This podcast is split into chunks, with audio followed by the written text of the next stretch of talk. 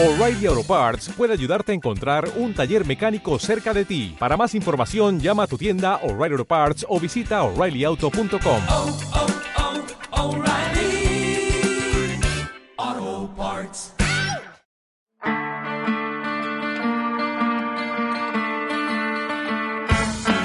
Archivos feministas. Archivos feministas Hilando memorias. y conversaciones entre amigas.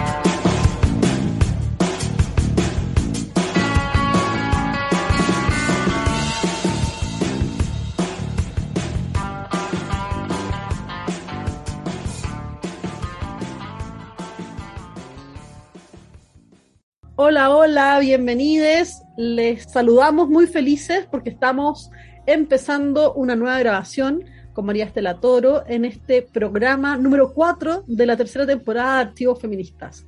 Estamos en nuestro espacio virtual de grabación, en nuestro estudio virtual de Archivos Feministas. Saludamos, como siempre, a la radio del Centro Cultural Manuel Rojas, donde se transmiten nuestros capítulos en su versión de estreno cada 15 días, los días sábados a las 9 de la noche. Saludamos también a las personas que nos escuchan y a nuestras personas favoritas que son las que nos escuchan y además nos siguen en redes sociales y comparten el programa. Así que ustedes que todavía no están haciendo eso pueden sumarse al club de las personas favoritas compartiendo archivos feministas con sus amigues. Mari, Mari, ¿cómo estás? Qué gusto poder saludarte nuevamente y volver a grabar un capítulo de archivos feministas contigo. Hola Panchiva, te saludo en este nuevo Archivos Feministas. Ya estamos en el mes de abril, que tiene cosas muy bonitas. Y también estamos empezando a tener más frío. Aquí estamos con Panchiva ya más abrigadas en nuestro estudio virtual, pero con el corazón llenito y también muy emocionadas con este nuevo capítulo de nuestro programa y podcast. También saludo a quienes nos escuchan y un abrazo grande para todas las sorpresas, para todas las personas que nos acompañarán en este capítulo. Estamos atravesadas por un tiempo raro, Mario, ¿no? Están pasando muchas cosas en Chile. Están pasando muchas cosas, estamos en medio de momentos cruciales para el proceso constituyente en Chile, del que hemos hablado en distintos momentos y en distintos periodos, pero creo que lo emocionante de este momento es que ya hem- hemos empezado a conocer, en particular esta semana, por votaciones que se están dando, algunos de los capítulos y algunos de los tópicos que van a estar presentes en la nueva constitución. Y eso es muy interesante porque muestra un cruce entre lo que fueron las iniciativas populares de ley de las que hemos hablado y este momento ¿no? de deliberación y de mm, materializar algunas de las demandas que han sido largas y sentidas por diversos mo- movimientos sociales. Movimientos sociales que también están muy activos en, en este proceso y que están, han estado pendientes, movilizándose muchos días fuera de la convención. Han ha habido distintos llamados a rodear la convención, a, ser, a estar presente ahí para poder también manifestar la urgencia de muchas de estas demandas. Y creo que es importante también ahí señalar que algunas que nosotras mismas desde el Archivo Feminista hemos difundido, por ejemplo, cuando fueron iniciativas populares de ley en otros momentos, hoy día ya han sido aprobadas como por ejemplo el derecho a una vida libre de violencia de género que implica, ¿no es cierto?, que en Chile se va a tener que garantizar el que todas, todes podamos vivir una vida libre de violencia. Eso es súper emocionante, es muy importante, es un momento que yo no pensé vivir en realidad. Recuerdo mucho la conversación en el capítulo anterior con Xiomara, que hablábamos también mucho de, de este proceso. Está también ya aprobado el derecho al cuidado, es decir, que todas las personas que cuidan y que son cuidadas o que tienen necesidad de ser cuidadas tienen que ser protegidas desde el nacimiento hasta la muerte. Eso es muy importante, más el derecho a la salud, el derecho a la vivienda y otros. Entonces, llamamos ahí a, o invitamos más que llamar a, a estar atentas a lo que va pasando con el proceso constituyente y también a estar bien atentas porque cada derecho que se aprueba o que va pasando al texto final está siendo tremendamente bombardeado por noticias falsas, por una serie de tergiversaciones y de fantasías en torno a lo que sucede. Así que amamos mucho a la información y estar pendientes porque ya lo que viene ahora en el mes de mayo y meses posteriores es, es la recta final, ¿no? Que ya es la redacción del texto constitucional.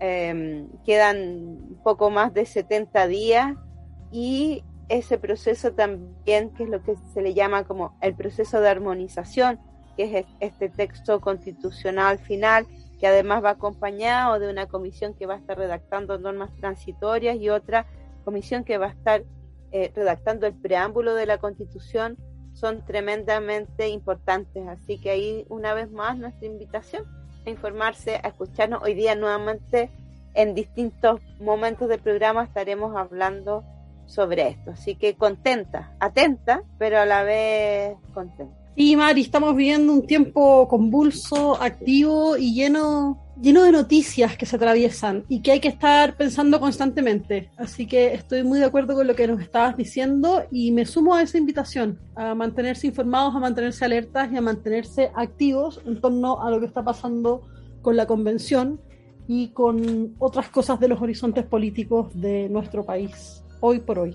Estamos en el último fin de semana casi de abril y eso significa que viene mayo, y como viene mayo, viene el primero de mayo, y el primero de mayo es un día especial porque nos hace pensar siempre en las luchas de los trabajadores y de las primeras organizaciones de mujeres trabajadoras que se articularon no solamente desde sus propios lugares de trabajo, sino a partir de la escritura y del uso de lo público, desde lugares que desafiaban muchas veces las formas en que podían aparecer cierto tipo de sujetos en lo político.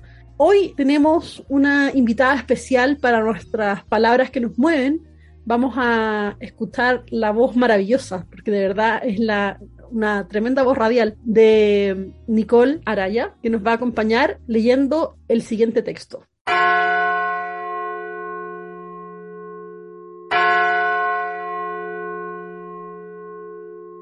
Nuestra primera palabra.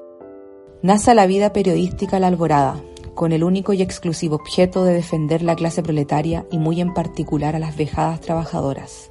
Al fundar este periódico no perseguimos otros ideales que trabajar con incansable y ardoroso tesón por el adelanto moral, material e intelectual de la mujer obrera y también por nuestros hermanos en sufrimientos, aquellos arrojados que tienen hambre de luz y de pan. Creemos que la mujer debe despertar al clarín de los grandes movimientos para compartir con sus hermanos las tareas que traerán la felicidad a las generaciones venideras. Debe, pues, la mujer tomar parte de la cruenta lucha entre el capital y el trabajo e intelectualmente debe ocupar un puesto defendiendo por medio de la pluma a los desheredados de la fortuna, a los huérfanos de la instrucción contra las tiranías de los burguesotes sin conciencia para contribuir con nuestro modesto grano de arena a la ola colosal del engrandecimiento en bien de las huestes trabajadoras, fundamos esta pequeña hoja para que sirva como atalaya de la idea, llevando a los hogares proletarios las proyecciones luminosas de la razón y del derecho, e ilumine la mente de tantas mujeres de trabajo que yacen en la más completa oscuridad debido solo a la torpeza criminal de los de arriba. Ardientemente deseamos que la mujer algún día llegue al grado de adelanto del hombre, que tenga la voluntad propia y se emancipe del pasado yugo de añejas creencias que lo oprimen y sea un todo de conciencia independiente. Las hijas del trabajo tendrán en la alborada un representante en la prensa para que las defienda contra estos trinanuelos que no usan ninguna cortesía y cometen las mayores desmanes cuando tienen bajo su férula a indefensas mujeres. Como les decimos, al fundar este periódico nos han guiado los más puros sentimientos de humanidad y el deseo justo y sincero de tomar parte en la cruzada de regeneración y, y deseamos vivantemente que muy pronto las clases trabajadoras que luchan para conseguir un poco de bienestar sean iluminadas por las fulguraciones espléndidas del triunfo. No buscamos glorias ni ganancias, pues es muy sabido que toda empresa periodística deja solo amargos sin sabores. No poseemos más caudal para la publicación de la alborada que la firme voluntad que nos anima y la satisfacción que experimentamos de alentar a nuestros hermanos y decirles que las proletarias están de su lado para afrontar los peligros de la lucha y adelante. Espera la alborada confiadamente que sus hermanos de trabajo le ayudarán para seguir avante los propósitos que nos hemos señalado. Al saludar la alborada en su primer número a todos los trabajadores, en una palabra a toda la familia proletaria, y poner de manifiesto los ideales sanos y buenos que nos guían, nos hacemos un deber en ofrecer nuestras columnas para que expongan sus quejas y se impongan de las inequidades criminales que usan los despóticos explotadores del trabajador. Saluda también la alborada a todos sus colegas que trabajan por la conquista de los bellos ideales de igualdad y fraternidad.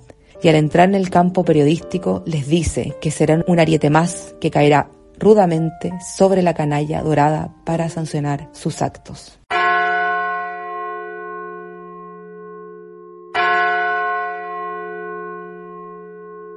Seguimos en estos viajes por las palabras, por los archivos y ahora vamos a nuestra sección Voces desde el archivo con una compañera queridísima que tiene un trabajo y una trayectoria tremenda en torno a experiencias, a imágenes, a activismo. Ella es una activista, así que le damos la bienvenida en nuestro archivo feministas a la querida Tania Medalla. Hola, mi nombre es Tania Medalla, soy docente e investigadora en temas vinculados a la relación entre memorias del pasado reciente y las prácticas artístico-culturales y activistas en América Latina. Soy integrante del colectivo activista Cueca Sola y de la agrupación de familiares de ejecutados políticos. Bueno, mi trabajo con archivos está ligado directamente a mi experiencia en el activismo con organizaciones de mujeres de derechos humanos. En esa línea construimos hace algunos años, junto a Tamara Vidal Rázaga, el archivo de la agrupación de familiares de ejecutados y ejecutadas políticas. Y luego durante este verano estuvimos junto a Carolina Gaona y Audrey de Vaz Aguilera, eh, ambas compañeras del colectivo Pecasola, construyendo el archivo de las mujeres de luto históricas de. En ambos casos se trata de archivos que están marcados por la fragilidad de sus materiales, de sus condiciones de conservación y de sus posibilidades de activación, dado los pocos y casi nulos recursos que existen para los archivos de derechos humanos, y también porque quienes han guardado y conservado estos materiales y la historia que contienen han sido las propias compañeras, muchas de las cuales tienen ya una avanzada, edad y se encuentran en un delicado estado de salud. Esto afecta directamente las posibilidades de construcción de estos archivos, pues las labores de investigación y activación vinculadas al archivo se ven limitadas. En el caso del archivo de las mujeres del luto, cuya experiencia tenemos más fresca, me gustaría contarles que este está compuesto por un conjunto de materiales en los que se destacan las fotografías y los documentos de difusión, pero también encontramos en él materiales que dan cuenta de la historia afectiva de la organización, de la solidaridad, de la crianza conjunta, de la convivencia. Creo que esto nos permite pensar las historias de estas organizaciones de mujeres desde una perspectiva más compleja, que tensiona las lógicas de la militancia hegemónica, de la escritura de la historia y también de los archivos hegemónicos. Relevar para nosotros entonces trabajar y activar estos materiales nos ha permitido también introducir una pregunta por el deseo, que ha inflexionado el pasado que lo ha desclausurado, que ha relevado su importancia en el presente, pero que nos ha permitido también hacer emerger desde ahí una fuerza deseante, una fuerza crítica que nos permite o que nos permita tal vez imaginar nuevas posibilidades para la vida. En esa línea quisiera recoger lo que han planteado Andrea Yunta y Soli Rolnik, quienes proponen que desde la activación poética y política de los materiales de archivo es posible ampliar su campo de lectura y yo agregaría que permiten ampliar y complejizar la reflexión acerca del pasado dictatorial en nuestro país y de sus resistencias. Finalmente quisiera hablar de esta falta de lugar para estos archivos. El archivo de las mujeres del luto no tiene un lugar físico y sigue siendo custodiado por las compañeras en sus casas. Esta falta de lugar nos habla de la ausencia de una política de y para los archivos de derechos humanos. Nos habla de la invisibilización de las memorias regionales y de la falta de lugar para las memorias de las mujeres. Creo que esto evidencia el carácter centrista, masculinizante, occidental de las memorias hegemónicas de nuestro país de sus instituciones, pero al mismo tiempo habla de las formas de resistencia y transmisión de las memorias, que se cuelan a contrapelo de estas lógicas dominantes. De boca en boca y de mano en mano. Estas estrategias manifiestan, creo, desde esa fragilidad una potencia, y creo que también nos entrega luces acerca de cómo escribimos y construimos nuestras memorias. Eso es lo que puedo contarles de mi y nuestra experiencia con archivos, específicamente con archivos de organizaciones de mujeres de derechos humanos. Muchas gracias por invitarnos y muchos saludos y abrazos para archivos feministas.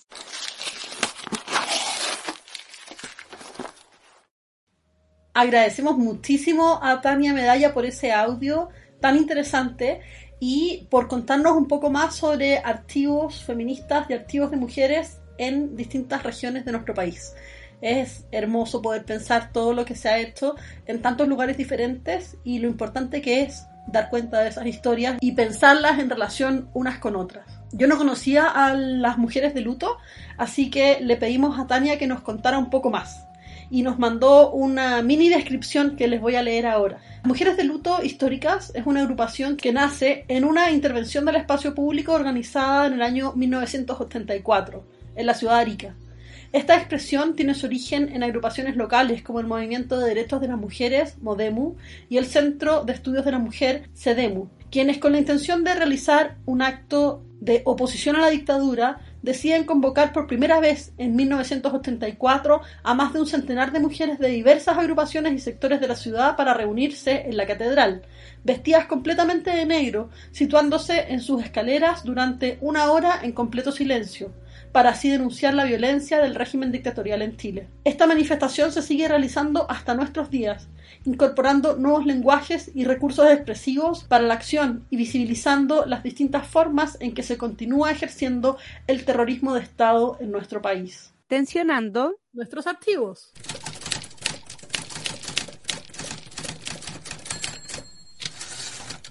Llegamos a tensionando nuestros archivos y hoy día vamos a leer, comentar un texto de una feminista historiadora y socióloga súper conocida y yo diría que a estas alturas icónica del feminismo latinoamericano y particularmente del feminismo en Argentina.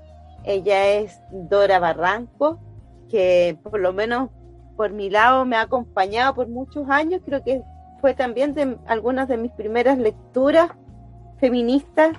Me acuerdo haberla conocido hace muchos años atrás y, y siempre es un placer leer, ver, escuchar a Dora Barranco. Ella es investigadora, pero también es activista, militante feminista de antes de que mucha gente fuera militante feminista, desde mucho antes que el feminismo o los estudios de género, la historia de las mujeres o, o los distintos nombres que han tenido estas disciplinas sean aceptados, hayan sido aceptados en las universidades. Es pionera es militante política, fue diputada y tuvo una larga trayectoria a cargo del CONICET en Argentina, que es como el CONICET en, en Chile, digamos, ¿no? Ha formado a muchas generaciones de estudiantes y además es de esas compañeras a las que puedes leer, las que puedes aprender mucho, que están ahí sus investigaciones, pero que también siempre vas a ver en la calle y estuvo ahí bien activa en las últimas eh, movilizaciones por el derecho al aborto en Argentina y otras. Una tremenda luchadora por la defensa de los derechos humanos también, así que es un agrado, un privilegio hoy día comentar a Dora Barranco. Vamos a leer un texto que es de una antología y queríamos con Panchiva comentar esto primero porque también siempre nos interesa mucho poder referirnos a textos que tienen licencia libre que se pueden bajar de internet. Y en este caso, desde Flaxo, con la Facultad de Humanidades y Letras de la Universidad de Buenos Aires de la UBA, junto con Claxo, eh, sacaron una antología de textos de Dora Barranco que se llama Antología Esencial, Devenir Feminista, una trayectoria político-intelectual. Es un libraco PDF de más de 600 páginas con artículos en torno a Dora Barranco y su obra y también con artículos de distintas épocas y sobre distintas temáticas de la propia Dora Barranco. Así que ahí invitarles también a, que busquen esta antología. Es del 2019, es bastante reciente. Fue compilada por Adriana Valobra y por Laura Martín. Esta edición estuvo a cargo de María Fernanda Pampi. Panchiva, ya estuvo largo mi, mi preámbulo de amor eh, hacia Dora Barranco. Hablemos del texto, todavía no he dicho el título del texto, ¿lo quieres decir tú?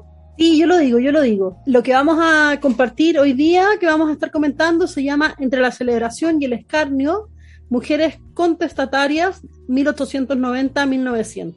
Es un texto corto, tiene más o menos 10 páginas y una bibliografía también cortita, así que spoiler alert, Hoy no vamos a leer ningún fragmento porque queremos que ustedes puedan acercarse directamente a Dora Barrancos. Así que vamos a hacer el comentario, pero no elegimos nada para leer. Nunca había pasado esto en Archivo Feminista, siempre hay una primera vez y es emocionante que sea con una antología de este tipo.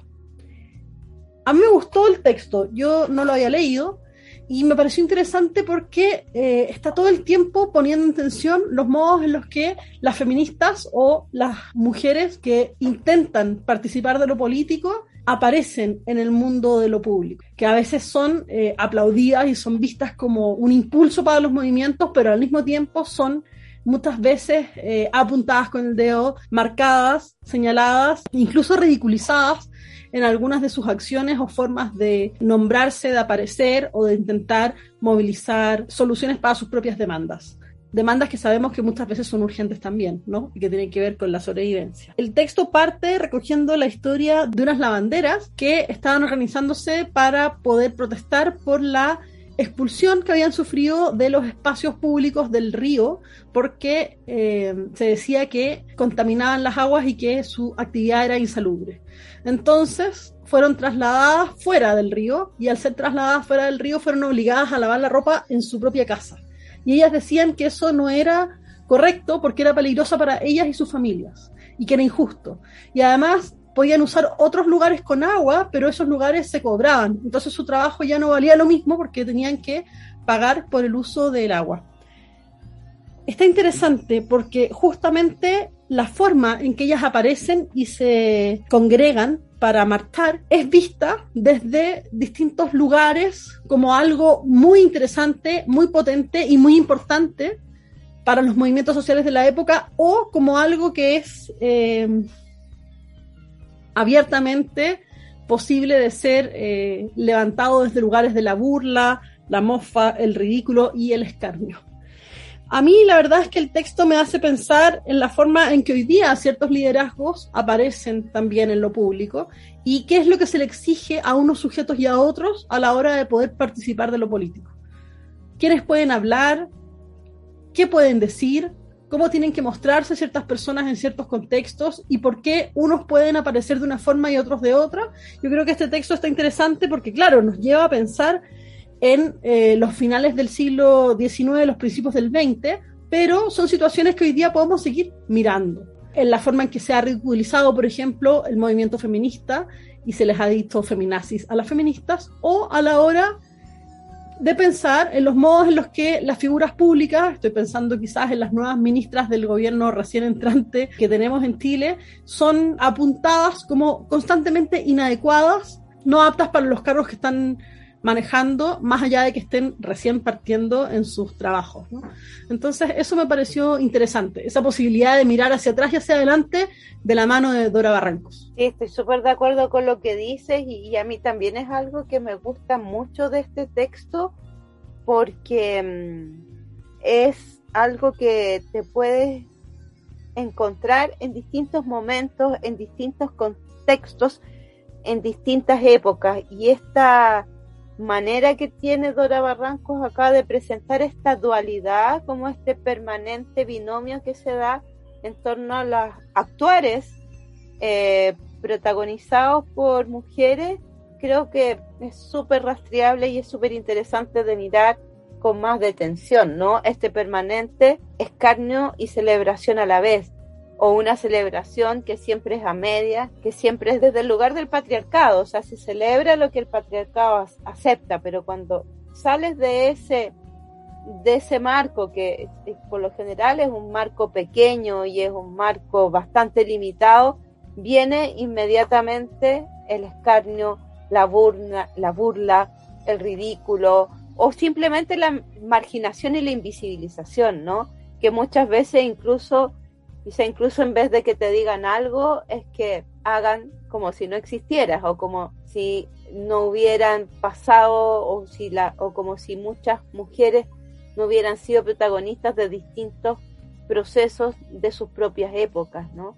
Creo que eso es muy interesante en este texto, plantearlo y plantearlo además a través de ejemplos históricos, como eh, yo me imaginaba esta huelga de, de lavanderas y, y, lo que va ahí causando, pero también luego se salta a 1900, ¿no? Y, y a estos momentos en la configuración de los movimientos de trabajadores que también van a otorgar un lugar a las mujeres trabajadoras que es bastante tradicional, ¿no? Y que también va a estar permanentemente permeado por una mirada del trabajo femenino como una obligación, como una condena. Y desde ese lugar se va a tender a mirar a las mujeres trabajadoras, quitándoles también su capacidad de agencia, su capacidad de sujeta, su capacidad de luchadoras y de mm, personas y figuras que también configuraron la, la izquierda, que configuraron lo que son las izquierdas en el continente.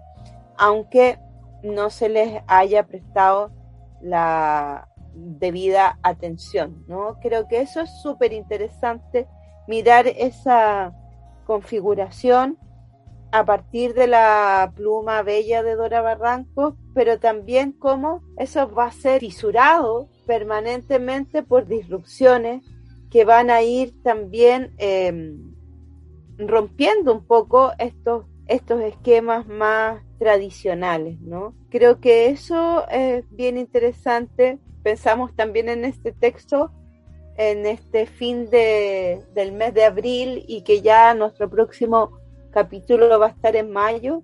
Y, pensamos también en, en cómo se miran los lugares políticos, ¿no? En los que, o cuáles son los posicionamientos políticos desde los que se configuran o se han configurado los feminismos, cuál es ese debate permanente y, y, que en distintas épocas siempre ha sido urgente con las formas más tradicionales de considerar la, la izquierda y los procesos o los proyectos de cambio y transformación, ¿no? Quizá hoy día es impensable pensar en procesos así sin que estén presentes las feministas, sin que estén presentes las mujeres, pero también es importante decir que han estado presentes siempre, que no es que antes no estaban y que hoy día sí, sino que esa presencia, si hoy día es castigada, antes lo fue más. Entonces, ese diálogo que planteaba Panchido entre presente, pasado, esto que hemos hablado tantas veces, ¿no? De mirar el presente también desde el pasado y a la vez el, esta otra mirada de, desde hoy hacia el pasado, creo que es súper interesante en este texto, así que ahí está la, invitación a leerlo y, y, hay muchos textos más en esta antología. Yo creo que acá una cuestión que también nos puede desafiar es ver a muchos sujetos intentando participar de lo político. Dora Barrancos toma el ejemplo de las mujeres, toma el ejemplo de estas lavanderas, de eh, mujeres socialistas del principio del siglo XX, toma como ejemplo a mujeres trabajadoras, pero esta experiencia de la posibilidad de aparecer, pero de la burla, también ha estado presente en la experiencia de otros tipos de personas que se han sumado a luchas políticas de este tipo. Van a ser eh, personas ligadas a las disidencias sexuales, personas ligadas a los movimientos antirracistas, personas que van a estar pensando, por ejemplo, eh, en contra de los imaginarios capacitistas que atraviesan nuestras eh, formas de pensar el cuerpo, eh, personas que están luchando desde la gordofobia. Yo creo que el texto es interesante por lo que plantea de estos sujetos políticos, pero también se puede extrapolar a otras luchas, a otros horizontes y a otras posibilidades de aparecer que son igualmente atractivas porque articulan sujetos que son complejos, ¿no? La invitación entonces es a leer a Dora Barrancos, a acercarse a esta antología, a revisar este texto en particular o si quieren otros. Como decía la Mari, el, libro en realidad tiene muchísimas eh, posibilidades para acercarse a la escritura de Dora Barrancos y eh, es un clásico, es un clásico de los estudios de género, las historias de mujeres, los feminismos de América Latina y del sur. Así que nadie debería perderse esta invitación.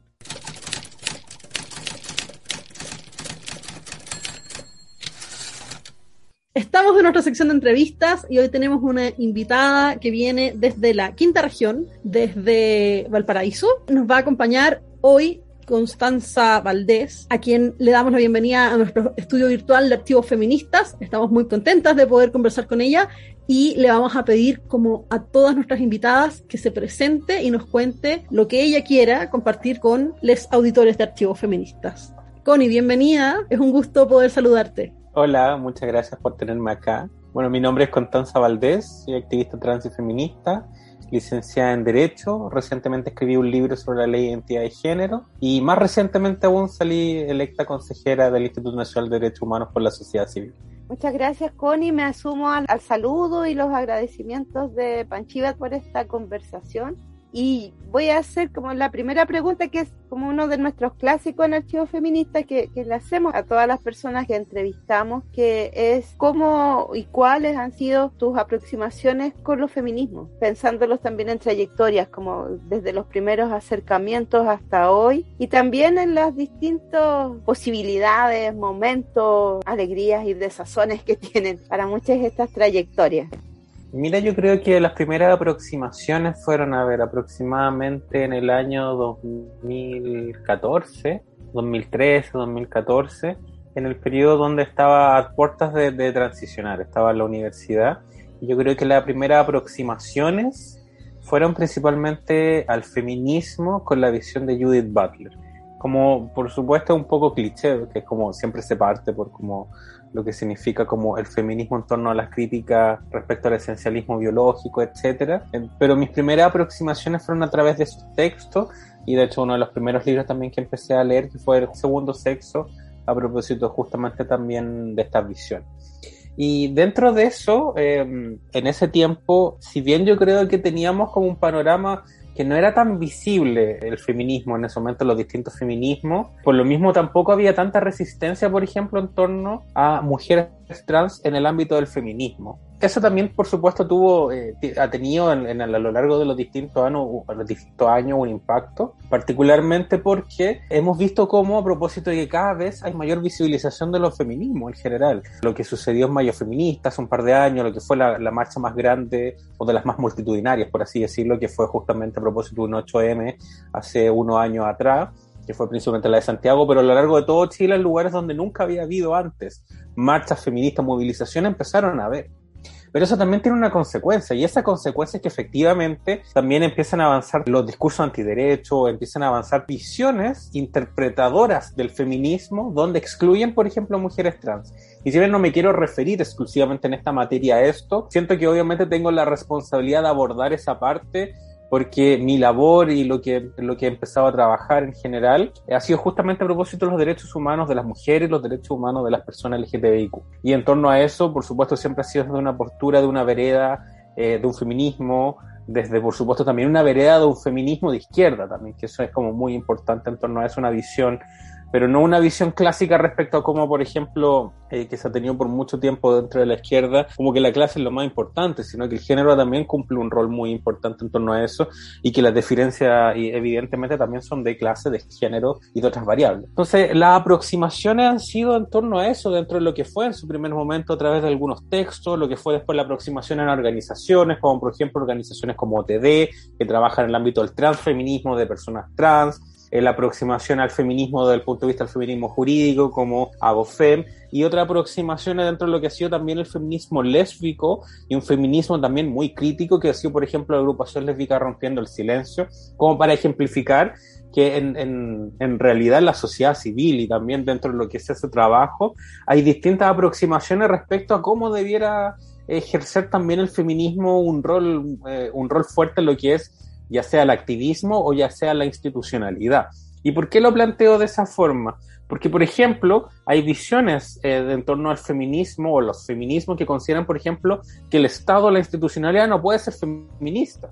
Entonces, también he estado en esa, en esa disyuntiva como dentro del trabajo del activismo, donde participo de espacios que evidentemente tienen posturas muy institucionales y otros espacios que no tienen postura institucional y que creen que el feminismo no puede existir dentro del aparato estatal. Entonces, esas visiones son muy interesantes y nos permiten también convivir entre distintos mundos y distintas aproximaciones en torno a esto. Pero sin duda uno de los elementos que yo creo que es muy importante destacar es que en general dentro de todos los espacios se coinciden que la erradicación de la violencia de género, de la discriminación, de la segregación son los factores principales y lo que podemos ir cambiando justamente lo mismo, la incorporación, la, la, inclusión y de considerar que las mujeres trans son parte del feminismo y las diferencias en sí van justamente en torno a, de qué manera hacerlo, como los caminos propiamente tal. Si esos los caminos son bien institucionales, son menos institucionales, o directamente implica una revolución mucho más grande, Em, y eso es muy, es muy enriquecedor en torno a cómo se van dando las distintas discusiones. Entonces,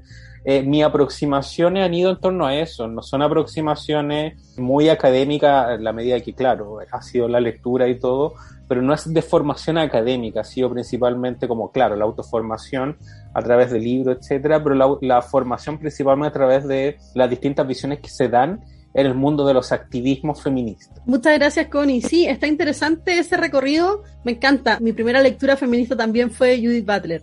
En un tiempo, yo soy un poco más grande, así que en un tiempo en que no era tan común. Me encanta que nos encontremos ahí en, ese espacio, porque las primeras lecturas que alguien hace también marcan mucho eh, hacia dónde está mirando o hacia dónde va a mirar a lo largo de su propia trayectoria. Y como estamos hablando de lecturas, y las lecturas son tan importantes, queremos preguntarte sobre tu libro. Está la segunda edición, ya está disponible, está circulando. La primera edición se agotó.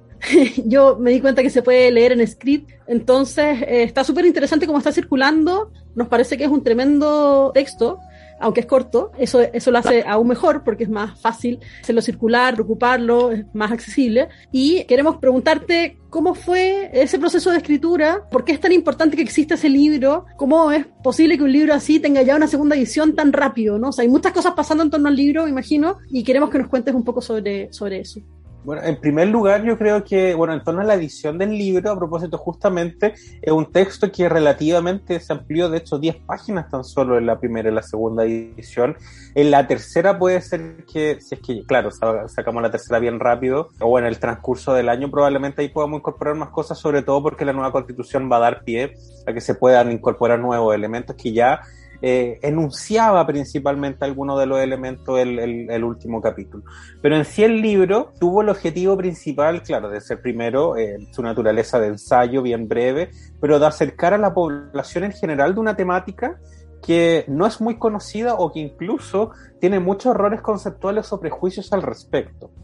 Entonces, bajo, ese, bajo esa lógica, los primeros capítulos, de hecho, el primer capítulo que es eminentemente vivencial, que fue eh, justamente una conversación y, y, un pequeño intercambio de ideas con la, con la editorial en torno a que era importante situarse dentro de lo que es el activismo, dentro de lo que hice, etcétera, y por qué se está redactando ese libro, sin perjuicio que yo fue un poquito reacia efectivamente a eso porque siento que las personas trans, eh, si bien contar nuestra historia es claro y visibiliza, etcétera, no somos exclusivamente historia, también hay un trabajo, etcétera. Entonces el libro pretendía hacer eso, después ya eh, vi como el impacto que tenía eso, que muchas personas se, se sentían identificadas con esa historia y les contribuyó en torno justamente eh, a su libro.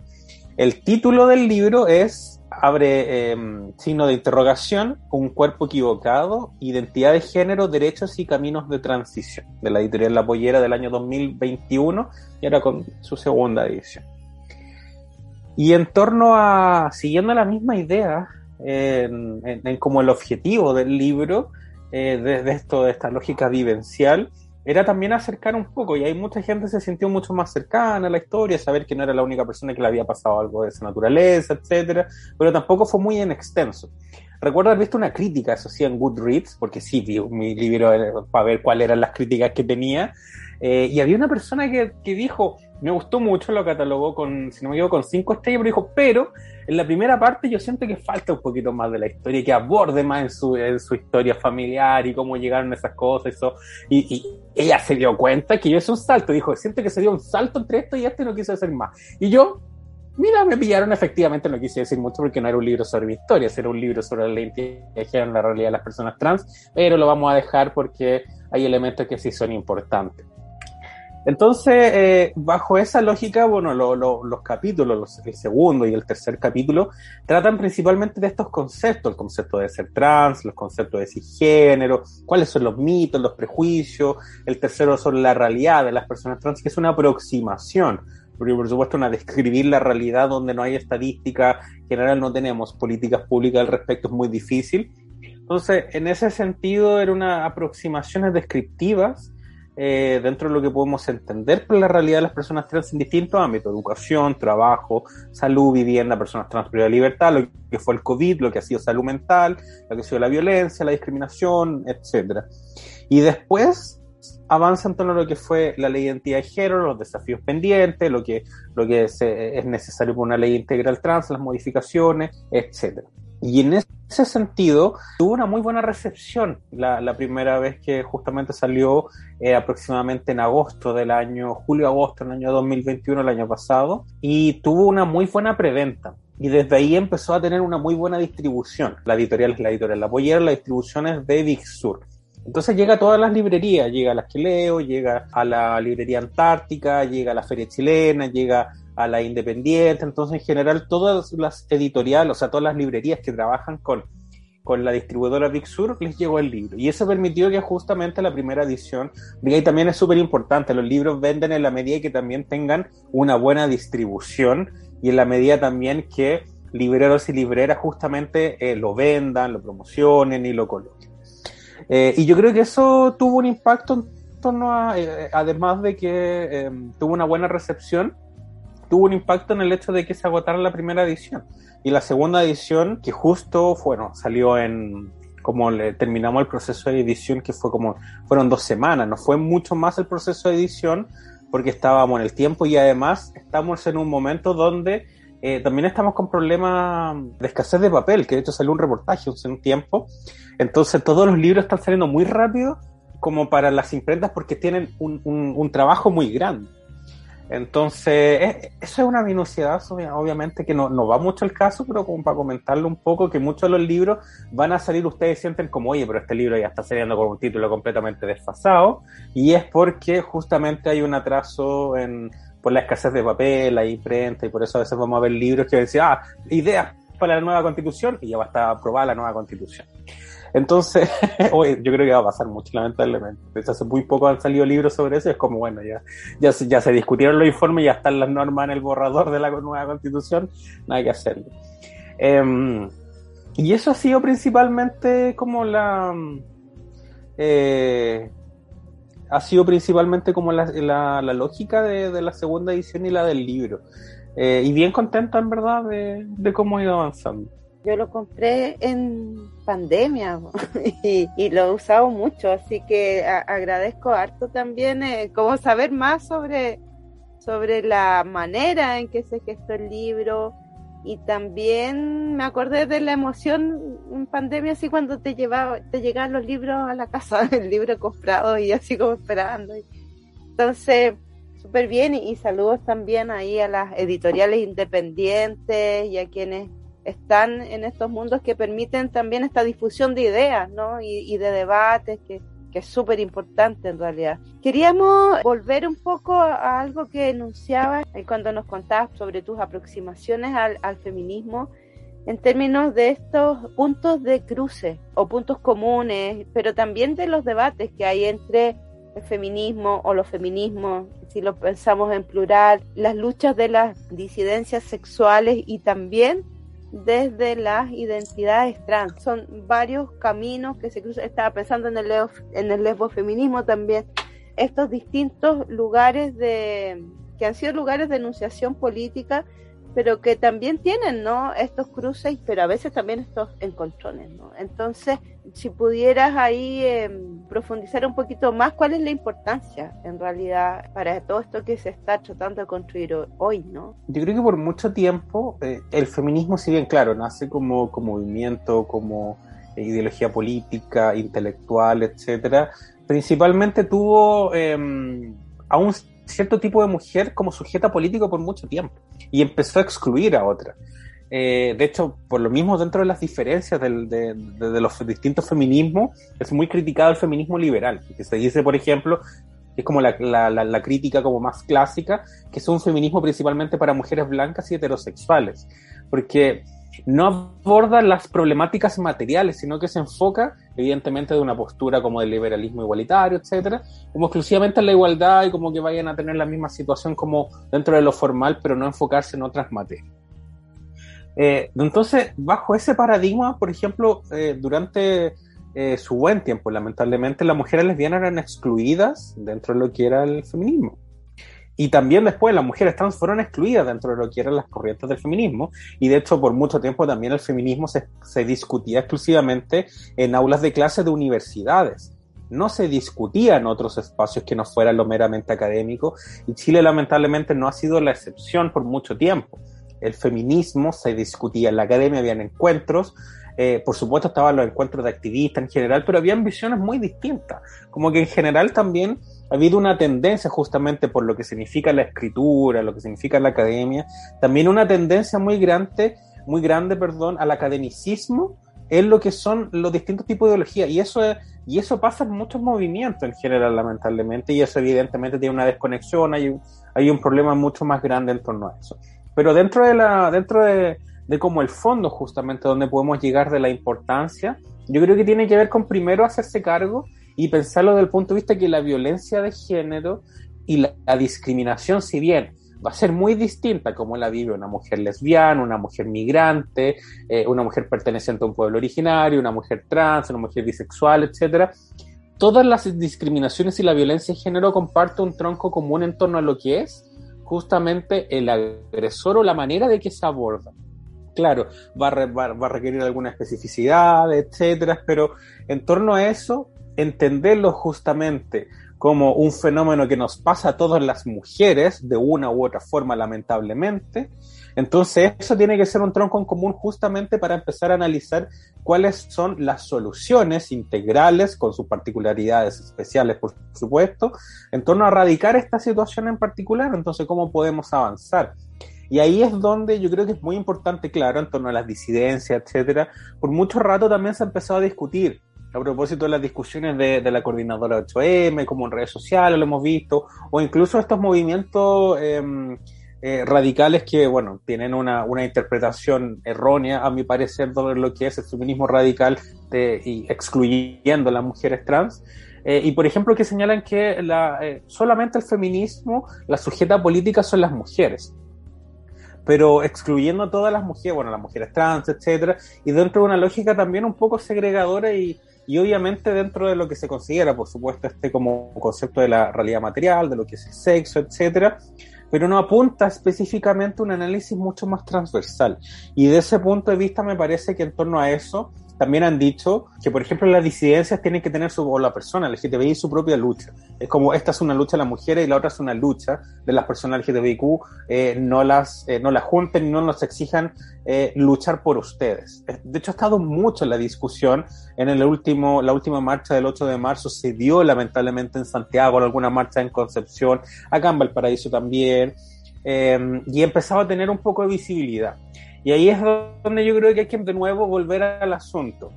Claro, eh, el feminismo evidentemente lo que busca es la erradicación de la violencia de género, de la discriminación, de la segregación, de lo que ha significado, como en palabras más grandes, como el patriarcado.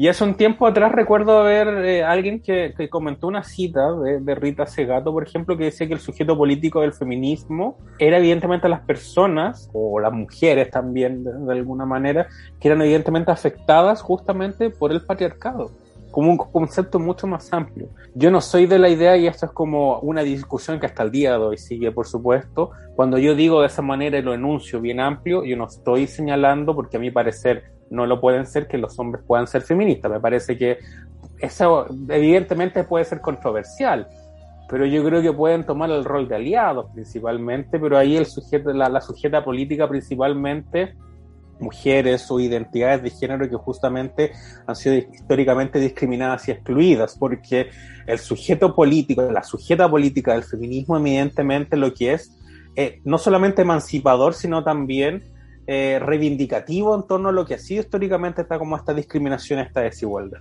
Entonces, en ese sentido, por supuesto, hay distintos tipos de feminismo, distintos tipos de, distintos tipos de lucha, y no significa en ningún momento que todo se agrupe exclusivamente como en una gran, sino que van a ver sus particularidades y que comulgan, por supuesto, con los distintos tipos de feminismo. Y ahí es donde yo creo que es muy importante porque eh, la separación también en grupos, en otras organizaciones, ayuda mucho y contribuye a cómo se ataca un problema, un problema particularmente. Las organizaciones de mujeres lésbicas y bisexuales, por ejemplo, atacan los problemas de una manera muy distinta, que lo va a hacer principalmente una organización, a lo mejor principalmente compuesta por mujeres heterosexuales, donde van de nuevo a tener un tronco en común, pero van a abordar sus propias particularidades. Y yo creo que ahí se va conectando, porque al final por así decirlo, todas nos encontramos o en las reuniones o nos encontramos en la calle. Entonces, en, en ese sentido, justamente a propósito de lo que ha sido el proceso constituyente, ya eh, finalizando un poco la idea, toda la, la, organización en general con estas distintas visiones se han encontrado en lo que ha sido la aprobación de normas a propósito de lo que ha sido derecho sexual reproductivo, perspectiva de género y derecho de la identidad. Y ahí es donde yo creo que encontramos y se van uniendo los distintos tipos de feminismo y sobre todo justamente incorporando a otro tipo de mujeres que históricamente han sido más excluidos de estos espacios. Me parece súper interesante eso que nos estás contando, como insistir en la posibilidad de encontrarnos, pero también insistir en las diferencias y ser súper claros también para marcar los límites de que es posible pensar juntos y que es simplemente levantar discursos de odio o formas de expulsión que son brutales. Tengo una pregunta que se puede quizás conectar con la, con la pregunta que habíamos pensado eh, para, para, para después de la anterior, con la Mari, porque estamos en un momento en que los feminismos parecen ser los feminismos o el feminismo, pero perdemos esta dimensión de lo, de lo específico, ¿no? Cuando decimos mujeres y disidencias, por ejemplo. A mí al menos me incomoda mucho la idea de mujeres y disidencias, porque además invisibiliza que no es cualquier disidencia, estamos hablando de disidencias sexuales y además eh, la sexualidad es un, una cuestión que incomoda mucho todavía, ¿no? Las sexualidades raras, digamos, porque no estamos hablando de todas. Es una cuestión que incomoda mucho en muchos espacios y que, o sea, tenemos el ejemplo en, la misma constituyente cuando le decían eh, feministas, eh, a, las feministas que estaban poniendo la, la, norma sobre aborto, les decían activistas de la cama. Es como, sí, y queremos hablar de eso. y está súper bien. Y necesitamos visibilizarlo. Entonces, mujeres y disidencias, como que a veces eh, borra también esas separaciones, esas posibilidades de dar cuenta de una historia propia, de movilizarse hacia ciertos horizontes específicos. No estoy diciendo que no, que no nos encontremos, sino al revés. Estoy diciendo, encontrémonos, pero para encontrarnos tenemos que mirarnos, ¿no? En vez de aplastarnos bajo un, un solo concepto. La verdad es que a mí, por ejemplo, el concepto de mujeres y disidencias sexuales eh, lo he encontrado principalmente en como enunciado por grupos de mujeres heterosexuales. Entonces, es curioso cuando dicen mujeres y disidencias sexuales porque yo no sé dónde estoy para esas personas. Porque no dicen disidencias sexuales, dicen mujeres y disidencias. Claro, mujeres y disidencias, entonces yo soy una mujer evidentemente, o sea, yo, eh, mi, mi, mi, identidad de género, autopercibida, etcétera, una mujer, eh, pero soy una mujer trans en, en, bajo esa posición política que yo también tengo. Entonces, ¿estoy dentro del concepto de mujeres o dentro del concepto de disidencia? Entonces, muchas veces siento que cuando se enuncia o se habla de mujeres y disidencias, bueno, principalmente en primer lugar, ha sido por grupos de mujeres heterosexuales que tienen la lógica de la inclusión, pero a veces se raya de alguna manera están en el borde, en el límite de lo que es el tokenismo. Como incorporamos disidencia, pero para tenerlas ahí, pero no problematizamos la situación. Entonces, el encuentro, eh, por ejemplo, si se hace un encuentro mujer y disidencia, todo el momento se habla o de alguna manera se enfoca dentro de lo que es la heterosexualidad o la cisgeneridad o la cisgeneridad o un modelo en específico de mujer. Pero igual tienes disidencias, pero se incorporan solamente como para que puedan participar. Entonces no hay una diferenciación de discurso ni de proyecto político distinto. Eh, lo planteo como, a ver, en general una organización de mujeres que pudiera ser, vamos ver, por supuesto conozco, pero no voy a hacer nombre, por supuesto, pero por ejemplo una mujer, una organización de mujeres toda di- diversa y dice no aceptamos mujeres y disidencias. Pero en general, bajo la organización o quienes llevan la dirección de esa organización son principalmente mujeres heterosexuales.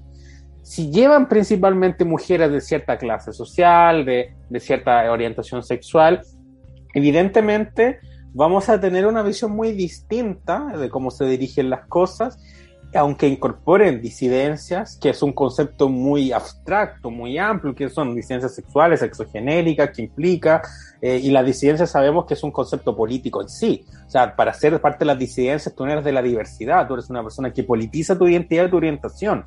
Tú no eres una persona que habla de diversidad y que todas las personas podamos tener una orientación distinta, porque en base al concepto de la diversidad, todas las personas son parte del concepto, incluso el colofacho. Pero de la disidencia, el colafacho no es de las disidencias, es simplemente un colafacho en, los mismos términos como se enuncian. Entonces, en ese sentido, a mí me parece que es un, eh, es un enunciado que es eh, no solamente muy simplista, eh, sino también que no aborda las problemáticas, porque evidentemente el feminismo sí aborda lo que es las mujeres son distintos tipos de identidades, orientaciones, etcétera, y que se incorpora, por ejemplo, a personas no binarias, entonces mujeres, identidades de género diversas, etcétera, y que incorpora además toda esta lógica de lo que o, o orientaciones o en general, pero sujetos políticos justamente en torno a lo que son las mujeres, personas que transgreden o van fuera de lo que es el binario, pero, excluye evidentemente principalmente, por ejemplo, a hombres y género heterosexuales, que sería como la lógica principalmente cuando se dice eh, mujeres y disidencia. Pero de alguna forma como que el concepto de mujeres y disidencia a veces se transforma como en esta como clave como para entrar a un bar, mujeres y disidencia, pero lo reducen tanto que no hay una problemática al respecto y siento que en esos espacios cuando ha sucedido, eh, una siendo parte de las disidencias sexogenéricas, eh, ya sea siendo una mujer eh, eh, lesbiana, bisexual o una mujer trans, siento que bajo ese paradigma lo que produce principalmente es que te integren o mejor dicho te incluyan pero no te integren completamente dentro de lo que es porque ya está diseñado de una forma que dicen mujeres y disidencias como ya para no excluirlas justamente. Pero en sí me parece que a veces queda muy desprovisto de esa discusión. Y, y retomamos algo que estábamos señalando.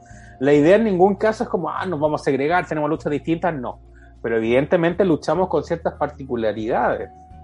Si hay un grupo de mujeres, por ejemplo, que está peleando, está luchando por lo que ha sido la discriminación en ciertos sectores, etcétera, va a ser muy distinto contra un grupo de mujeres que lucha todos los días en torno a, por ejemplo, lo que es la violencia, eh, de, la violencia económica, por ejemplo, o lo que es incluso la violencia por segregación también que se puede generar. Y ahí las clases sociales, por supuesto, tienen un impacto. Eso no significa que, ah, nos odiamos, etcétera. Significa que eh, hay luchas completamente como distintas dentro de lo que es un marco general. Eh, pero en, en, torno a eso, pensando en como en la, en la disidencia sexogenérica, en torno a lo que ha sido el feminismo, eh, me parece que evidentemente formamos parte de la misma lucha, pero tenemos ciertas particularidades y siento que ahí las particularidades tienen que abord abordarse de cierta manera. Lo mismo en torno a la maternidad, por ejemplo, la maternidad tiene una discusión muy fuerte, muy fuerte, pero las mujeres lesbianas y bisexuales ven la maternidad de una forma distinta también, no solamente porque consideran que la maternidad no, tiene que ser obligatoria, hay ciertos estándares, pero porque muchas mujeres no pueden acceder tampoco a lo que ha sido la maternidad, porque el Estado les niega justamente lo que, lo que fue en su momento, ahora por supuesto se ha permitido por la ley de matrimonio igualitario, etcétera, reproducción eh, asistida, pero hay una visión distinta. Y lo mismo en torno a mujeres trans, en este caso ya finalizando un poco la idea, por lo que ha sido la lucha por el derecho a la identidad, por ejemplo, versus el resto que no ha tenido que hacer esa misma lucha. Eh, gracias, Connie. Creo que es parte de las discusiones que a veces nos damos y creo que incluso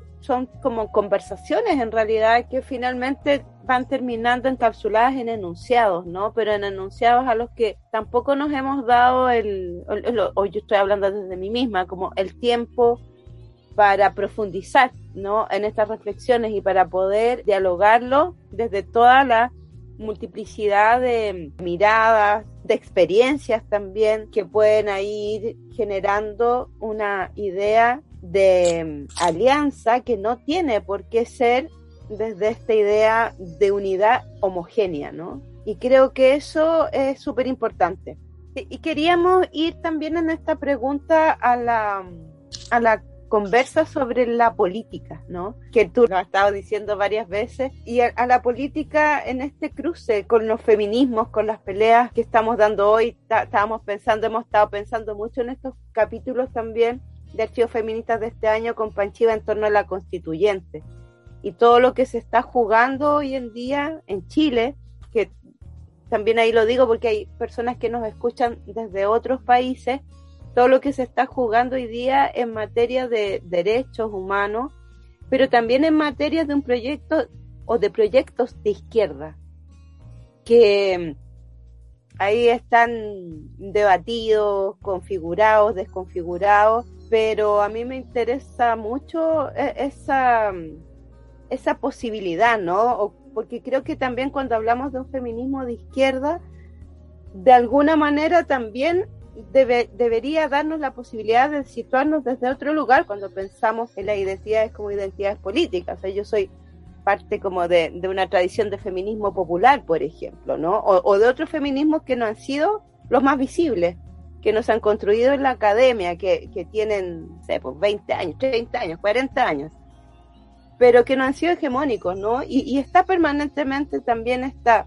esta conversación por la política, por la importancia de instalar derechos y por la posibilidad que hoy día tenemos en Chile de, de hacerlo. Entonces, queríamos preguntarte por tu opinión sobre eso, que, que, estaba ahí bien activa también. Yo creo que quisieran hacer justamente la pregunta más polémica porque sabes lo que voy a decir. No, no, estoy eh, justamente a propósito de hacer una broma con eso porque eh, es una pregunta muy importante, porque tengo mucho que decir, porque soy muy crítica respecto a cómo la izquierda ha recogido los feminismos y cómo en general ha tenido una visión única del feminismo. Eh, parto con un, con, con un ejemplo en general que tiene que ver con los partidos políticos. Hoy día los partidos políticos, muchos, a través de los distintos años, como desde el 2000, yo creo que el 2018, el 2018 fue un punto de quiebre en general para nuestra sociedad, para la visibilización del feminismo. ¿Por qué? Porque empezó a salir en los medios de comunicación, empezaron a preguntarle por qué se estaban tomando las universidades, por qué estaban pasando las cosas, etcétera y empezó a haber un, un, una gran visibilización en torno a lo que significaba particularmente el feminismo en la sociedad chilena. Y dentro de eso los partidos políticos empezaron, con el tiempo progresivamente, a autodenominarse feministas. Podemos hacernos la pregunta, ¿qué significa autodenominarse feminista? ¿Significa eh, solamente incorporarlo dentro de sus principios básicos? ¿Significa eh, tener mujeres eh, feministas dentro de la directiva del, del, partido político? ¿O significa una transformación estructural y cultural dentro de las lógicas partidarias y la manera de hacer política? Mi, mi visión, particularmente una visión eh, bien crítica, es que evidentemente la alternativa es la alternativa 3, la alternativa C, por así decirlo, porque eh, en la medida de que consideramos el feminismo no solamente como una transformación o la erradicación de la violencia de género, de la discriminación, etcétera, y de lo que es justamente una postura política, y consideramos además una visión distinta de cómo también nos enfrentamos frente a la vida la economía puede ser feminista, a pesar de que ahí podemos tener como varias discusiones respecto a cómo podría ser, por ejemplo, existen ecofeminismos, entonces existe, existiría una forma de hacer política feminista, evidentemente sí, podría existir una forma justamente en base a ciertos estándares, como lo que podríamos llegar a acordar en torno a eso. Y no fuera exclusivamente mayor participación de política de mujeres, solamente por participación política de mujeres.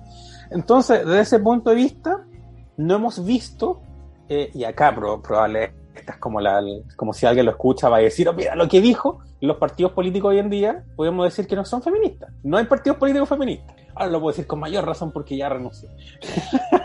Pero la verdad es que no existen partidos políticos feministas porque eh, esta misma visión al respecto. Existen partidos políticos que proclaman principios feministas, pero que no han logrado incorporar el feminismo dentro de su estructura partidaria, dentro de las lógicas político-partidarias. Y eso ha sido justamente el problema que ha tenido la institucionalidad de, de los partidos políticos en Chile. Y la política ha replicado exactamente la misma problemática. Entendemos que hay un gobierno feminista o que hay mayor, en la medida que exista mayor participación de mujeres en una institución como una institución feminista, que eso es lo que es necesario para ser una institución feminista. Y ahí es donde también es muy importante hacer esta separación dentro de los feminismos institucionalizados versus los feminismos que, que no son institucionalizados y dicen que el feminismo nunca puede existir dentro de la institución estatal, porque el mismo fenómeno del Estado moderno es un fenómeno patriarcal. Entonces, dentro de esa lógica, claro, podemos llegar, podemos estar todo un día conversando de eso, etcétera, pero en general, dentro de las visiones que han existido dentro de la política en torno a los feminismos, ha sido principalmente un tokenismo, ha sido principalmente incorporar más mujeres, pero no había una lógica de transformación profunda en torno a lo que es la política. La política hoy día en Chile sigue siendo de dominación masculina, todavía sigue siendo una política muy masculinizada. El culto al ego, el culto al carisma, el culto al Mesías, es una forma muy masculinizada de hacer política, todavía sigue estando muy presente. El hecho de que consideremos muchas veces, ah, Queen, etcétera, como que no reproduce esta lógica en vez de un proyecto político colectivo, reproduce el culto a una figura en particular.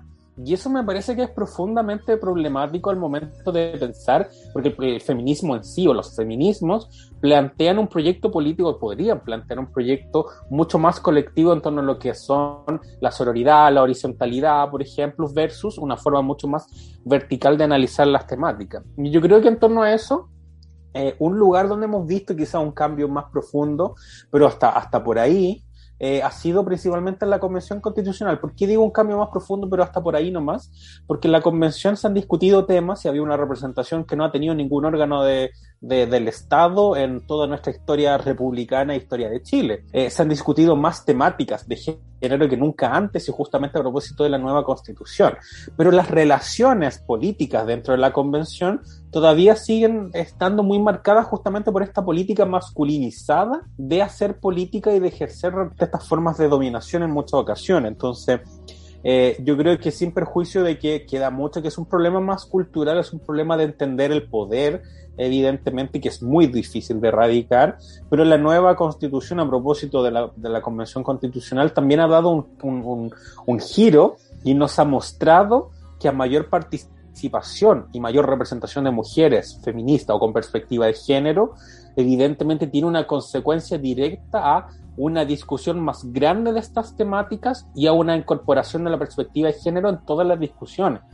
Hoy día vemos que la gran mayoría de los artículos o de los capítulos de lo que va a ser esta nueva constitución tienen apartados sobre género, derechos humanos, pueblo originario. Y eso no ha sido porque a los hombres se les ocurrió, eso ha sido porque hay personas representantes en estas materias que han incorporado estas discusiones. Entonces, en este sentido, yo creo que lo que no podemos quedar es que evidentemente hoy día podemos ser muy críticas de los que son los partidos políticos, de los que son las instituciones. Hay que poner mucho ojo porque muchas veces se transforma en un gender watching a propósito de las instituciones estatales o incluso el pin watching o el tokenismo dentro de esta lógica de lo que ha sido también eh, la política como mucho más inclusiva pero a veces vemos que no son transformaciones profundas, que sigue bajo la misma lógica.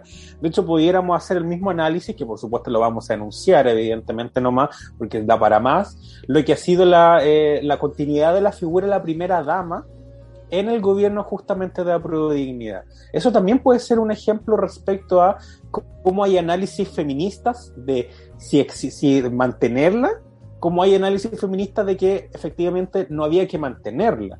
Y eso da también justamente versus estas posturas institucionales o no institucionales, pero también visiones contrapuestas respecto a entender que hay figuras o cargos que también tienen un, un, raigambre muy patriarcal, muy de dominación, en torno a eso muy jerárquico también dentro, por supuesto, también un Estado que evidentemente es muy jerárquico. ¿Cómo confluye en esa situación en general? ¿Cómo confluye dentro de la, una lógica que pudieran ser o, eh, mucho, más, eh, mucho más horizontal? Entonces, en ese sentido, yo creo que la izquierda tiene mucho por avanzar. Hoy día la izquierda eh, todavía subsiste mucho machismo, mucha misoginia, lesbofobia, transfobia, bifobia homofobia.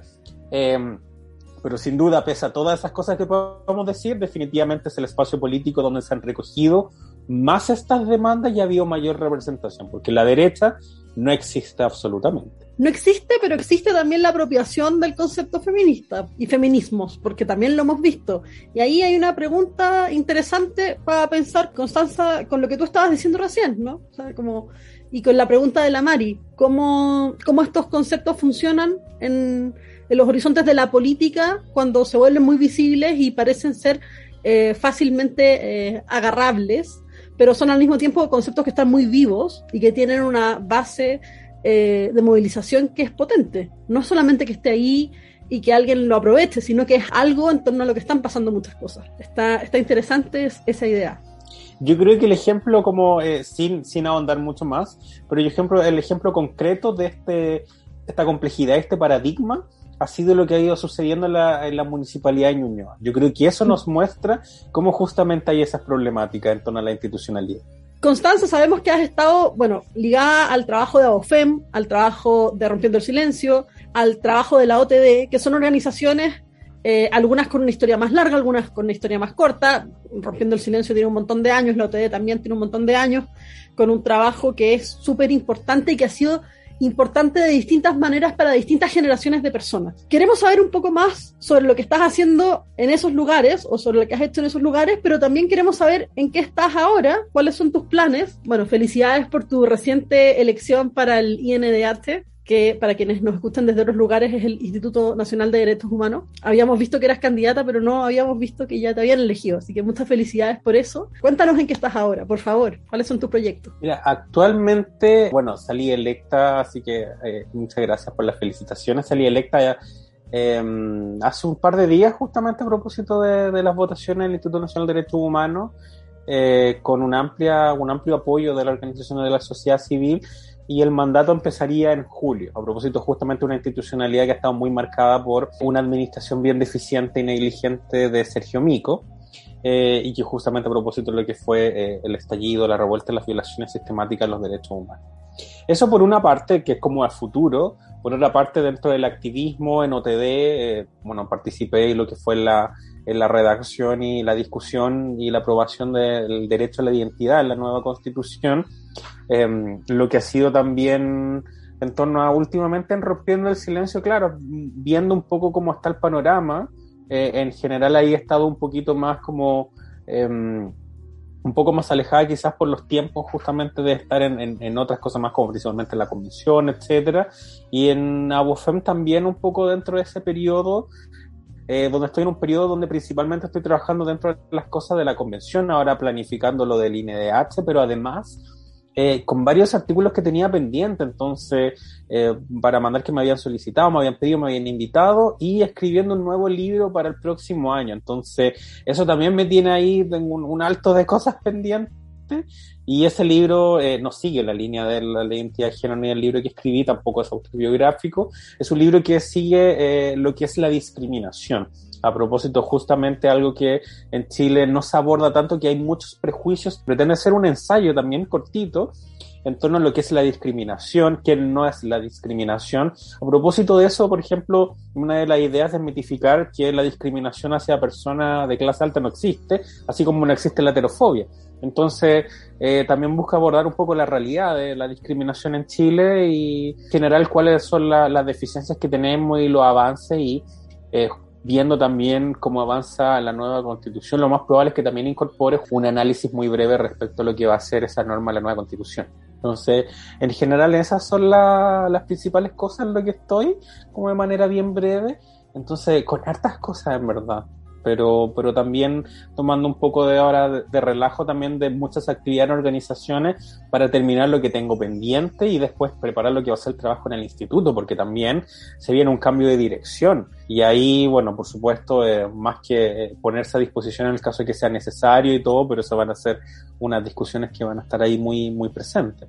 Connie, y cuéntanos brevemente, eh, ¿cómo funciona el instituto? Porque a lo mejor, claro, hay personas que no sabían que había elecciones para consejeros o para personas que se suman, no desde el gobierno, digamos, a trabajar ahí. ¿Cómo es?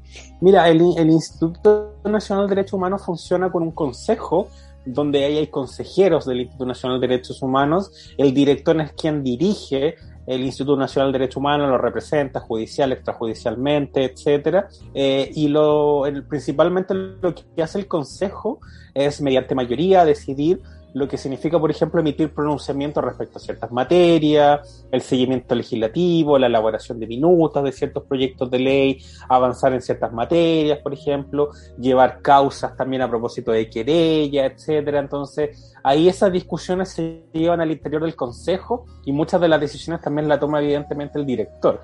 Entonces, en general, lo que hace principalmente el, el, Instituto Nacional de Derechos Humanos, la defensa, promoción y visibilización de lo que son los derechos humanos en nuestro país.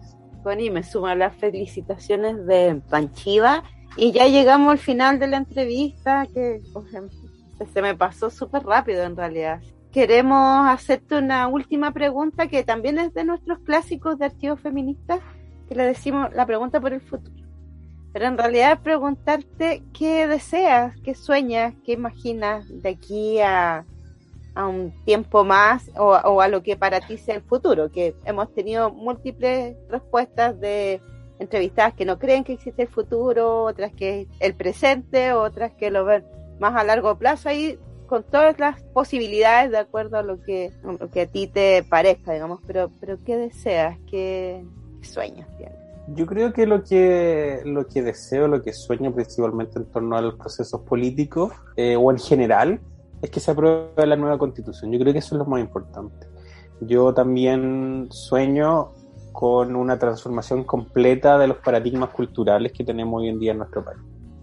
Que podamos avanzar en torno a principalmente lo más importante es una educación. Me parece que la educación es fundamental, una educación no sexista, libre de estereotipos, de prejuicios, que podamos avanzar en torno a eso eh, y que puedan implementarse las leyes a propósito de lo que es la nueva constitución. Yo creo que eh, lo que sueño principalmente es una sociedad donde avancemos en la erradicación de la desigualdad, de la violencia de género y podamos reducir o erradicar completamente los conflictos socioambientales y también lo que significa el cambio climático porque de nada sirve una muy bonita constitución si el día de mañana no vamos a existir, si nos vamos a estar con crisis hídrica, de hecho ya estamos. De hecho encontré muy, muy, muy desproporcionado que a la gente de la región metropolitana le estuvieran cortando el agua, pero las empresas estuvieran completamente con su, con su caudal eh, funcionando, como si fuera una desigualdad de persona versus empresa. Entonces, eh, también es justamente una visión y son sueños más que lo meramente nacional, eh, mucho más en torno a lo mundial, que podamos también reducir los efectos eh, de lo que significa el cambio climático, de lo que significa justamente esta escasez, eh, o esta escasez hídrica, de lo que significa también todos los problemas que hemos tenido en, en, en ese nivel, y que, por supuesto, que decir que no haya más guerras son como si estuviera postulando a ser mi universo, verdad, y es, evidentemente eso no va a suceder, pero que puedan retroceder los movimientos populistas antiderechos llámese Bolsonaro, llámese Trump, llámese, y que Rusia pueda ser libre y las personas LGTBIQ puedan existir en Rusia, por ejemplo, y en otros países. Entonces, yo creo que lo que deseo en torno a eso, que puedan avanzar como una democratización y también una universalización de lo que es justamente una vida digna también para las personas LGBTQ y para las mujeres principalmente, que somos parte de los grupos que somos más afectados en muchos países donde dicen que existe democracia o, o se enuncia la, la, la, bandera de la democracia, pero en general somos ciudadanas de segunda categoría. Muchas gracias por toda la conversación, por todas las propuestas, por todas las reflexiones y las provocaciones también, porque a veces es necesario decir cosas que son difíciles de decir y de pensar, como esta idea de qué hacemos con feministas y disidencias, ¿no? Insistir ahí en hablar eh, desde la diferencia y desde las experiencias de, de grupos que eh, necesitan visibilizarse.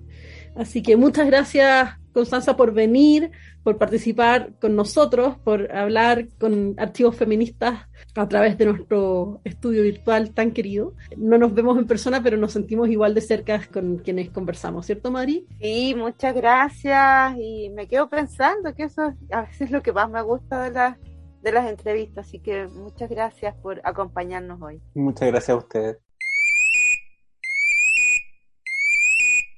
Queridas Fanchiva y Mari, queridas amigues de Archivos Feministas, mi nombre es Verónica González Pereira y formo parte del grupo de investigación y lecturas feministas de Valparaíso. Por medio de este breve mensaje quisiera animarles a adquirir el libro Nuestras Memorias, Poéticas, Políticas y Feminismos que hemos publicado recientemente con nuestro grupo y gracias a la fuerza cómplice de la editorial Libros del Cardo.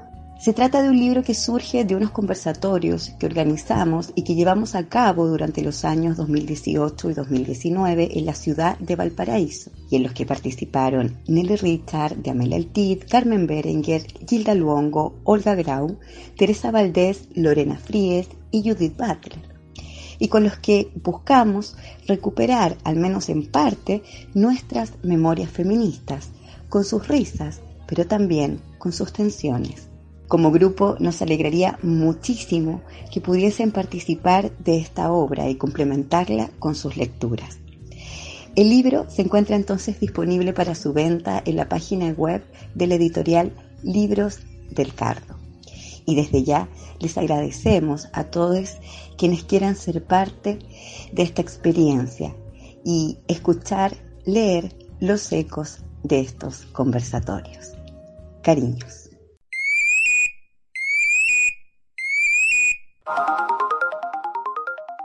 Recomendaciones pop. Hoy en nuestras recomendaciones pop estoy muy contenta de poder conversar con ustedes sobre algo que encontramos en Spotify, o más bien que una de nuestras amigas muy queridas nos recomendó. Esta es una recomendación hecha por Lelia Troncoso. Ustedes se acordarán que fue una de nuestras entrevistadas en la temporada anterior. Bueno, se trata de un programa, podríamos decir, que está en Spotify, que se llama Libros, Literatura Salvaje, Lecturas entre Amigos para pasar un rato. Es una selección de lecturas feministas que está súper interesante. La forma en que están elegidos los capítulos, las personas que leen lo hacen muy bien, con una lectura muy sentida, muy clara, muy amable, a un ritmo excelente. Está realmente, constituye realmente un trabajo muy interesante. La selección de textos es riquísima. Van a encontrar lecturas de Bell Hooks, lecturas de María Lugones, textos de Audre Lorde, de Yoronko Yegumi, hay un texto de Tío Van Guerrero, hermoso. La propuesta y la curatoría de los textos es tremenda, porque atraviesan distintos temas relacionados con los feminismos, antirracismo, feminismos negros, disidencias sexuales, historias lesbianas, preguntas sobre el amor, porque está el texto ese tan bonito de Bell Hooks. Hay también unas cosas preciosas de Rosario Castellanos, hay un montón de cosas diferentes. Pero leer y poner la voz a la escritura de estas personas también permite que las personas que no pueden leer se acerquen a la teoría feminista desde otras modalidades. También sirve para quienes andan en bicicleta, para quienes se trasladan en el transporte público, para quienes manejan incluso, ¿no? Para quienes gustan de caminar en estos días de otoño, escuchando a veces música u otros programas de radio estos textos, la selección y las posibilidades de acercarse a estas lecturas de verdad valen la pena. Aprovechen de descubrir esta aventura que nos ofrece libros, literatura salvaje, lecturas entre amigas para pasar un rato. Acuérdense, este proyecto está en Spotify y mira, La Prieta de Ansaldúa también está. es una tremenda belleza en realidad. El manifiesto de Combahirrier Collective. En fin, ahí hay muchas horas de aventura, entretención y belleza que nadie debería perderse.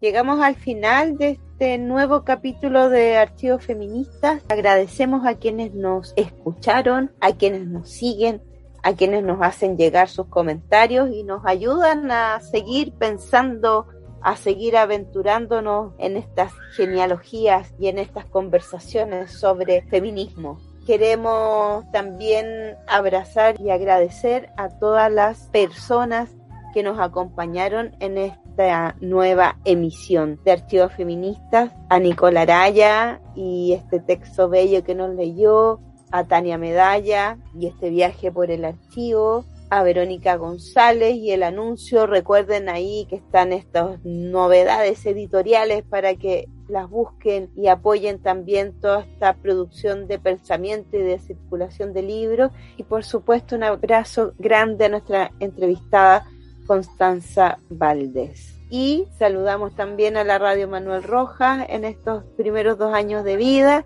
Y me despido de ti, Panchiva con el gusto siempre de pensar, crear y imaginar mundos posibles desde esta bella plataforma que es Archivo Feminista. Un abrazo, Panchiva, querida. Un abrazo, Mari, que estés muy bien. Gracias por compartir este nuevo capítulo y por ser parte de este equipo que estamos solo las dos, pero que eh, siempre es una alegría despedirnos así, mandarnos abrazos y darnos las gracias por trabajar juntas, que en realidad es siempre un gusto. Un abrazo también para las personas que nos escuchan y para quienes siguen el programa y comparten nuestros contenidos con sus amigues. Que estén todos muy bien, nos vemos en 15 días más.